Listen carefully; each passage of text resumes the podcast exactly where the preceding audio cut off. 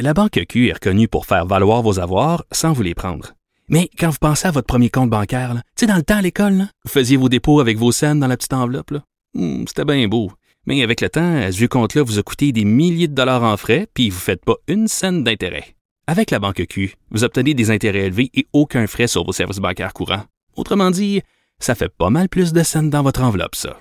Banque Q. Faites valoir vos avoirs. Visitez banqueq.ca pour en savoir plus. On va maintenant s'entretenir avec euh, Sylvain Guimont, que vous connaissez bien, que vous voyez à la télé, que vous entendez par, des fois à la radio, qui est docteur en psychologie du sport, qui a travaillé avec un paquet de sportifs, des professionnels, et qui a accepté notre invitation cette semaine pour parler de la fameuse bulle à Toronto, à quel point c'est difficile mentalement. Bonjour Sylvain, comment vas-tu? Ça va très bien, toi? Ben oui, ça va bien. Donc, tu fais partie de notre nouvelle émission qui s'appelle L'avantage euh, numérique. On va parler de sport chaque semaine, mais dans différents aspects. Je trouve ça le fun de parler de la bulle. Euh, cette semaine, euh, bon, on a vu Tuka Rask qui a quitté, mais on a aussi entendu Brad Marchand qui expliquait que ce qui est difficile, le plus difficile selon lui dans la bulle, c'est que les gars sont tout le temps tout le temps, tout le temps en train de parler de hockey. Ils jouent au hockey, euh, ça joue au PlayStation dans la chambre d'hôtel. Euh, ils arrivent là-bas, il y a des matchs, euh, on le sait, des matchs à 2h, à 4h, à 6h, à 8h, pas à 10h. Fait qu'évidemment, les gars écoutent du hockey et disent ce qui est le plus difficile, c'est de décrocher. Puis c'est important dans la vie quand on est un sportif, surtout quand on est un professionnel, et là, c'est toi qui vas pouvoir me le dire, de décrocher. Ben, ce que tu viens de dire, c'est exactement la réalité pour eux autres. C'est vrai qu'ils sont pris dedans tout le temps. Lorsqu'ils jouaient habituellement sur la route ou qu'ils sont à, domicile ou qu'ils sont dans une série, ben, il y a une partie où effectivement, soit, soit qu'ils retournent chez eux, soit sont sur la route, mais ils sont pas toujours juste ensemble. Souvent, quatre, cinq joueurs vont partir ensemble. Il y en a deux qui vont aller d'un côté. et là, ils vont se rassembler à la fin de la soirée à l'hôtel, mais ils ont quand même vécu quelque chose de différent. Ils ont vu d'autres mondes. Là, ils sont un peu enfermés tous ensemble. Fait que la seule chose qu'ils ont en commun, c'est le hockey. Fait qu'ils parlent de hockey ou c'est difficile de s'en sortir, c'est juste ça. C'est les mêmes personnes qui voient. Fait que ça fait pas vraiment différent pour eux. Brad Marchand disait le pire, c'est quand on a une contre-performance. Fait qu'est-ce qu'ils font d'habitude les joueurs, toi, qui es un, psychologue euh, du sport, qu'est-ce qu'ils font les joueurs après une contre-performance? Non, mais j'imagine, on, on est loin de se douter de ça, mais il y en a peut-être un qui a un atelier dans son sol puis qui va gosser du bois, euh, monter des meubles. Non, mais chacun doit avoir ses façons différentes de, chasser le chasser l'ennui puis de, tourner la page. Sais, euh, la, chose la plus importante, c'est que souvent les joueurs, il faut qu'ils pensent à autre chose pour qu'ils soient capables d'être à 100% quand ils sont là. Donc, on leur montre aussi comment être 100% focus quand ils sont dans la game. Mais quand ils sont en dehors de la game, il faut qu'ils pensent à autre chose que la game. Il faut que ce soit d'autre chose, sinon ça devient trop. Comme si toi, tu pensais juste radio, entrevue, entrevue, puis que tu n'as aucun moment de répit, mais tu n'as pas de te reposer. Puis dans la performance, le repos fait une grande partie importante. Le repos physique, mais le repos psychologique aussi il faut qu'il soit capable de décrocher pour euh, être capable de revenir puis s'accrocher à 100% Sinon, ben, il y, a, un épuisement qui se fait automatiquement. c'est très drôle, des fois, je dis aux athlètes, la seule place que que je veux que tu penses au hockey, c'est quand tu es au hockey, parce que quand tu es à l'extérieur du hockey, il faut que tu fasses autre chose, il faut, que tu faut que tu meubles ton temps différemment pour que lorsque tu vas arriver là, ben, tu vas être à 100% C'est un peu ce que lui explique Brad Marchand en disant ils sont pris dans ce bulle-là seulement au niveau hockey. Parce que les gars ont d'autres euh, champs d'expertise, puis des, champs d'intérêt, puis c'est important de faire le ménage. Puis moi, j'aime beaucoup faire un, rapport toujours entre les professionnels et nos enfants. On sait là, à quel point, des fois, en tant que parent, on peut être craqué avec les enfants, que ce soit au baseball, au soccer, au, golf et particulièrement au hockey. Le message est le même. Est le même. nos enfants, une fois qu'ils ont fini leur match de hockey, il faut leur sacrer patience, puis c'est correct qu'ils fassent d'autres choses. Exactement. Tu sais, les parents qui t'embarquent dans la voiture puis continuent à t'expliquer tout ce qui s'est passé dans, dans la partie puis tout ce qu'il y en est, on leur dit ça, ça reste le travail de l'instructeur. Vous, vous êtes un parent. Vous allez supporter votre enfant, puis vous allez l'encourager, puis vous allez payer. C'est ça que vous faites. Puis c'est ça d'être parent, mais c'est ça aussi quand, même pour les professionnels, s'il n'y a jamais de moment de repos, de décrocher, ben ils vont s'épuiser. C'est la même chose pour ceux qui travaillent à la radio, comme pour tous ceux qui travaillent dans les bureaux aujourd'hui, qui nous écoutent. Il y a des moments, il faut que je décroche, mais là, eux, ils sont pris là. Puis en plus, ils sont pris longtemps. Mhm. La bulle, habituellement, ils vont partir sur la route, puis ils vont être là que peu de temps sur la route. puis ils reviennent à la maison. Mais là, ils sont pris là longtemps, puis plus ils vont gagner, plus ils vont rester là longtemps. Puis c'est difficile, cette absence-là, pour ceux, les joueurs qui ont des familles avec des enfants puis qui les attendent à la maison, ou comme l'âge là que sa femme a accouché pendant qu'il était là-bas, lui il est retourné puis il est revenu dans la bulle. Mais c'est pas euh, c'est pas normal pour un athlète. Habituellement, il décroche parce qu'il retourne chez lui puis il fait d'autres choses. Là, ils sont, ils sont effectivement pris dans cette bulle-là.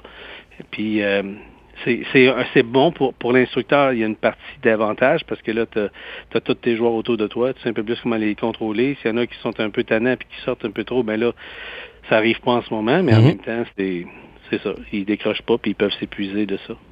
Mais je suis content que tu m'amènes le cas de Lars Seller parce que ça faisait partie de mes questions. C'est à quel point c'est plus, plus dur pour les vétérans. Tu sais, Lars Seller, il y a une coupe. Il a sa bague de la Coupe Stanley. Il a son nom décrit dessus. On le dit toujours d'ailleurs que la deuxième est plus dure à gagner que la première parce que c'est difficile d'aller chercher la même motivation. Tu sais, ton, ton objectif ultime quand tu joues au hockey, là, c'est, de graver ton nom, de, graver ton nom sur la Coupe Stanley. Lui, il l'a déjà. Est-ce que, genre, Lars Seller serait parti euh, au chevet, ben pas au chevet, mais à l'accouchement de, son enfant, s'il n'y avait jamais eu de Coupe Stanley, à quel point c'est plus difficile pour un, Ovechkin, un Crosby, un Malkin qui, qui, sont riches, qui sont plus vieux, puis qui ont déjà gagné? Euh, c'est une bonne question. Tu sais, euh, quand l'athlète, c'est un athlète, pour lui, c'est jamais assez. Le jour où il va être suffisant, le jour où il va être satisfait, mais ben, c'est terminé, il est mieux d'accrocher ses patins et s'en retourner chez eux. Donc, quand un athlète a gagné la Coupe Stanley, la seule chose qu'il veut, c'est de la regagner encore parce qu'il connaît le sentiment, ce que ça donne, puis ce que ça procure. Et quand tu l'as perdu, comme un exemple, les Penguins de Pittsburgh de la première année, ils l'ont perdu. La deuxième année, le point de motivation, c'était de dire, hey les gars, l'année passée, on était contre Détroit, on l'a perdu. Tout l'été, c'était plate. C'était tough. Là, on ne veut pas revivre cette même souffrance-là. Donc, c'est la souffrance qui devient la motivation de ne pas connaître encore une défaite puis de ne pas avoir touché à la Coupe Stanley quand on était aussi près.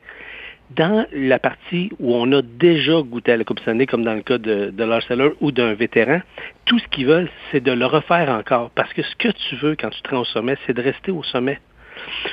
C'est et ça, c'est, c'est extrêmement. Euh, et tu l'as, tu la deuxième coupe, ils l'apprécient encore plus. Mm-hmm. Parce qu'ils savent comment ça a été difficile de le faire, puis ils se disent si j'ai réussi une deuxième fois, c'est tellement difficile, puis il y a tellement peu de gens qui vont l'avoir, cette Coupe Stanley-là, que c'est vraiment valorisant. Donc, c'est un, effet motivateur. Est-ce que Lars Seller serait parti? Si ça avait été à sa première Coupe Stanley? Oui, pour la même raison, parce que Lars, en le connaissant vraiment beaucoup personnellement, c'est quelqu'un avec Julie que pour eux, la, famille, c'est extrêmement important, puis probablement que ça l'est pour la majorité des athlètes. Tous les athlètes qui ont une famille, moi je leur dis toujours, tu, tu vas tu vas faire tu joues au hockey pour amener des sous à la maison pour vivre une belle vie. C'est pas l'inverse. Mm-hmm. Mais si tu es heureux chez toi, un athlète heureux va performer mieux. Donc c'est important de garder cet équilibre-là. Donc, il, aurait, il serait parti de toute façon, puis il l'aurait fait de la même façon qu'il l'a fait là. Il n'est pas parti longtemps, il est allé, puis il est revenu. Puis je pense que maintenant, de plus en plus, c'est, accepté dans nos mœurs. Ben, je pense que maintenant, là, on se dit, hey, la famille, là, ça passe en premier. Puis si tu avais à manquer un show de, de radio ou de télé, qu'est-ce que tu ferais pour ta famille?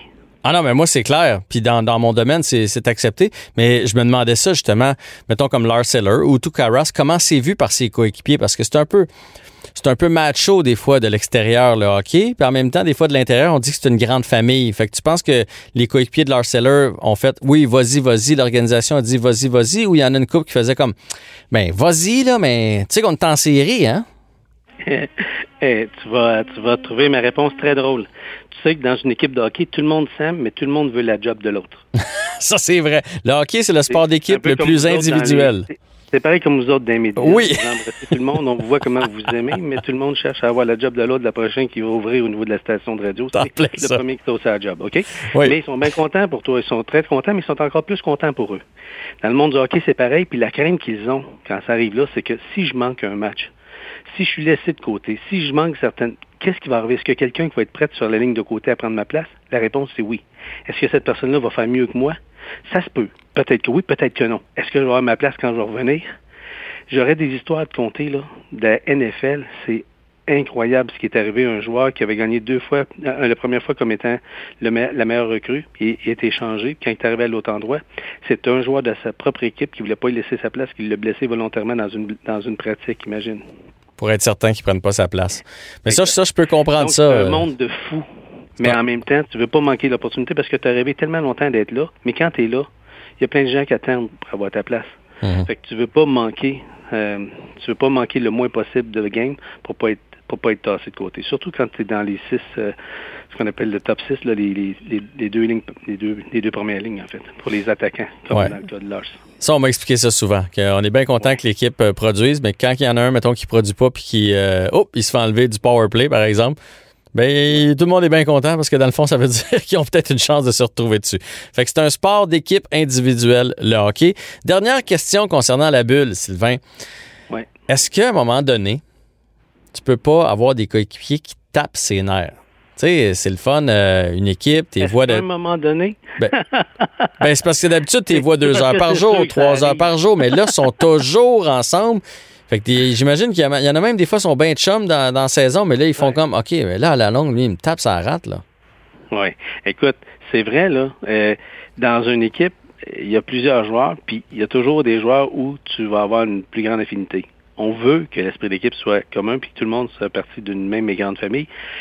Et en principe, c'est pas mal ça. Mais c'est normal que des gens qui se côtoient vont avoir plus d'affinité avec certains qu'avec d'autres, puis ils vont, être plus près. Puis c'est normal que des fois, dans une équipe, surtout quand on se côtoie souvent, qu'il y a peut-être certaines personnes qui, effectivement, peuvent un peu nous tomber ses nerfs. Mais ça, c'est de même. euh, hein? Moi, euh, partez à la pêche. Partez à la pêche avec un chum de gars avec qui vous entendez bien. Puis des fois, tu fais au bout de quatre jours, tu fais Bon, ben lui, il est correct dans la vie, mais quatre jours tout seul dans le bois, euh, non. ça, ça, va quoi pas se refaire. C'est que tu pourrais peut-être partir avec quelqu'un que tu pensais qui te tapait ses nerfs, t'apprends à le connaître, tu dis. C'est un maudit bon gars. T'es en plein ça. Eh ben Sylvain, ça met, ça met un terme à notre euh, discussion. Fait que merci de nous avoir expliqué comment. Ben déjà, ça passe trop vite. tu vois, on va pouvoir partir à la pêche ensemble. Eh ben oui, Colin. Mais tu Donc- ne tapes pas ses nerfs. Ça, Ça, va être correct. C'est une bonne nouvelle. C'est une bonne nouvelle. Fait que on se reprendra plus tard dans la saison quand on a besoin de, de conseils euh, euh, pour, pour le jeu, mais surtout pour ce qui se passe entre nos deux oreilles. On te lâche un coup de fil. À bientôt. Salut. Donc, Sylvain Guimond, Salut. docteur en psychologie du sport, qui nous expliquait comment les joueurs vivent ça présentement dans la bulle.